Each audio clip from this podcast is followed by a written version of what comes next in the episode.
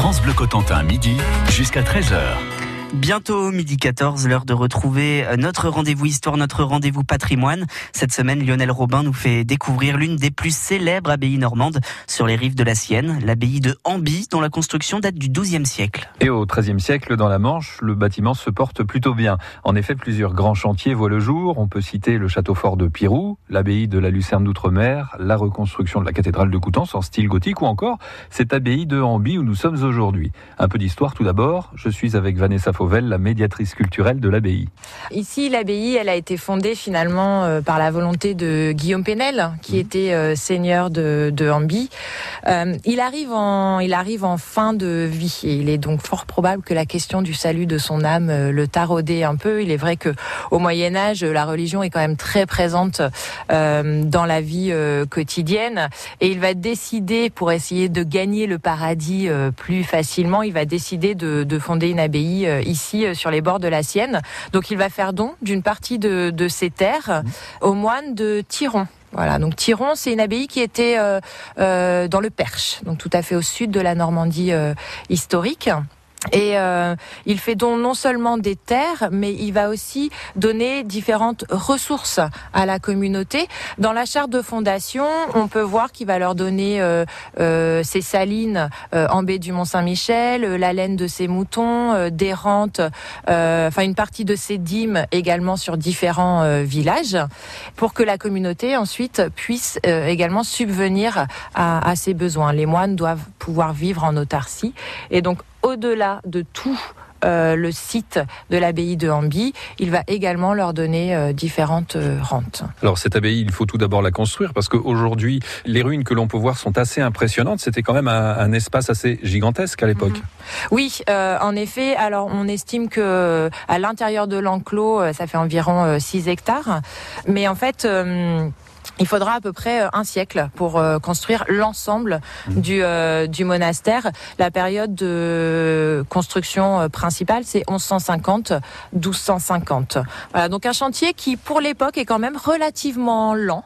Euh, mais il faut dire qu'à cette époque, en Normandie, il y avait beaucoup de chantiers. Alors, il y avait le Mont-Saint-Michel, évidemment, la cathédrale de Coutances, qui sont des chantiers plus ou moins contemporains, l'abbaye de la Lucerne d'Outre-mer également. Donc, il y avait sûrement une forte concurrence au niveau des chantiers et peut-être que l'abbaye de Hamby a souffert euh, un petit peu euh, aussi d'un manque de, de main d'œuvre. C'est probable parce que, en, effet, on estime que quand même 100 ans pour euh, une construction à cette époque-là, c'est relativement lent. Alors, on peut peut-être expliquer la lenteur du chantier aussi par le fait que Ambi soit en dehors des grandes voies de communication du XIIe siècle, mais pas seulement, comme on va le voir. Retour dans un instant avec vous, Lionel Robin, sur, Lionel Robin, pardon, sur euh, ce site de l'abbaye euh, de Ambi, dont la construction date du XIIe siècle. Vous le disiez, elle est située à moins de 10 km à l'est de Gavray. On continue à la découvrir avec vous après Benabar sur France Bleu. France Bleu, Cotentin.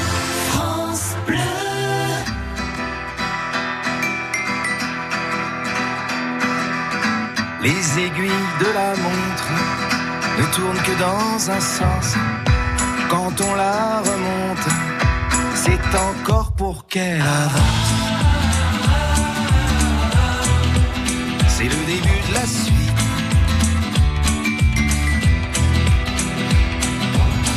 Pourquoi lire à l'envers un calendrier,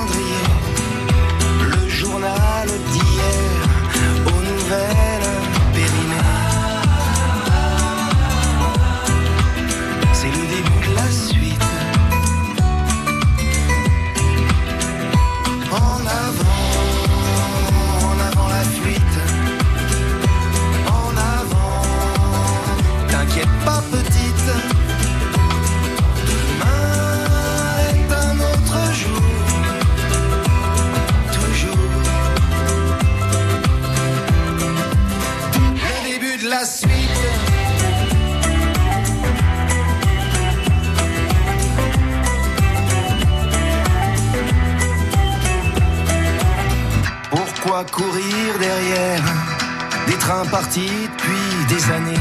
On n'arrivera jamais à l'heure au rendez-vous qu'on a raté.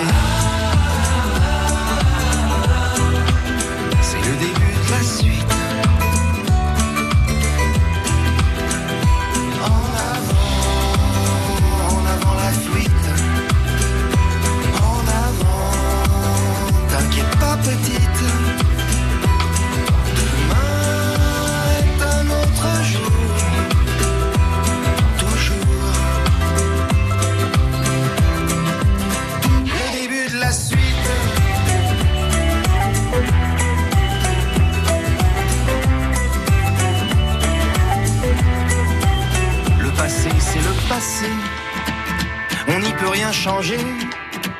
Ce sont les salopards qui réécrivent l'histoire. Un genou à terre, regrets, chagrins anciens, sac à dos de pierre. Ça, c'est le début de la fin. En avant,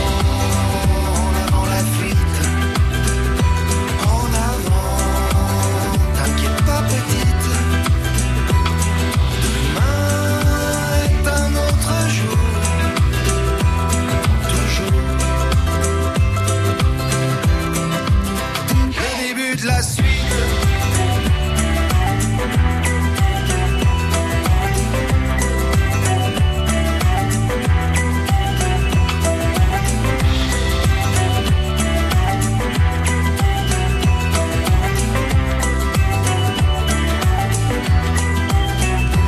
Début de la suite, extrait du dernier album de Benabar. Benabar qui sera de passage pas très loin de chez nous si vous souhaitez euh, aller le découvrir en concert. Il passera au Zénith de Caen le 16 novembre prochain.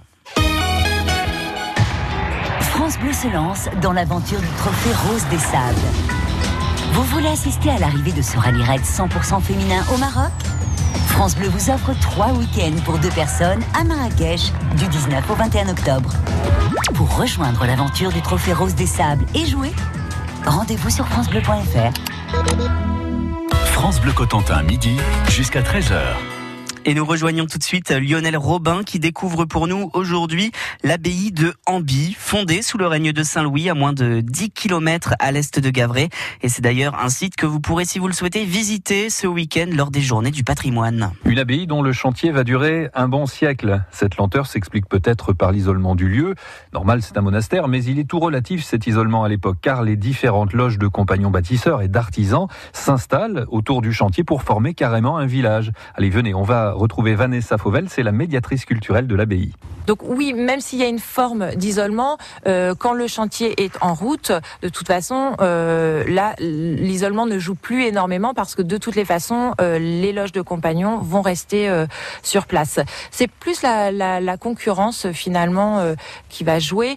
Alors l'isolement, vous parliez de l'isolement, en effet, hein, c'est vrai qu'il faut quand même en parler parce que quand on arrive sur le site de Ambi, on arrive par des petites routes, on traverse une partie de, enfin ce qui reste de l'ancienne forêt euh, de Gavray, et puis tout d'un coup, au, dé- au détour euh, d'une courbe, euh, voilà, l'abbaye euh, apparaît, et c'est quelque chose qui est toujours assez frappant, hein, cet isolement, euh, en effet, au fond de la vallée de, de la Sienne, et euh, une vallée qui est encore relativement euh, préservée, faut le dire. Alors, on va la visiter, cette abbaye. Je vais vous suivre, hein, vous êtes notre guide aujourd'hui. On commence par quoi? Alors, quand on arrive à l'abbaye, la première chose que l'on voit, c'est la, c'est la porterie, évidemment. Euh, c'est euh, l'entrée du monastère, une porterie relativement simple avec euh, la porte chartière et la porte piétonne.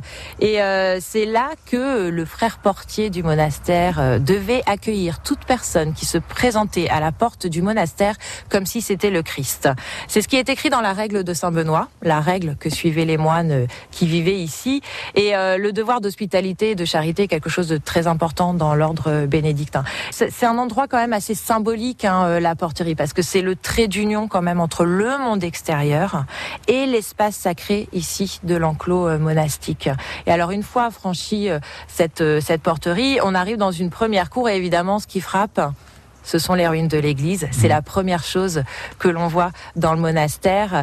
Mais on va d'abord traverser une, une première cour que je présenterai plus comme euh, finalement un espace de transition dans ce monastère. C'est vrai qu'il y a différents espaces quand on arrive dans, dans un monastère. Et la première cour que l'on voit, c'est euh, une cour qui correspond plutôt à un espace de, de travail. Finalement, c'est là qu'on retrouvait les jardins légumiers, euh, le colombier, la grange pour stocker les récoltes, les différents ateliers. Il faut savoir que les moines doivent pouvoir vivre en autarcie. Donc dans l'abbaye, on a évidemment des lieux qui sont vraiment liés euh, à la prière et d'autres qui sont plutôt liés au travail. Et ça, c'était la fonction de cette première cour.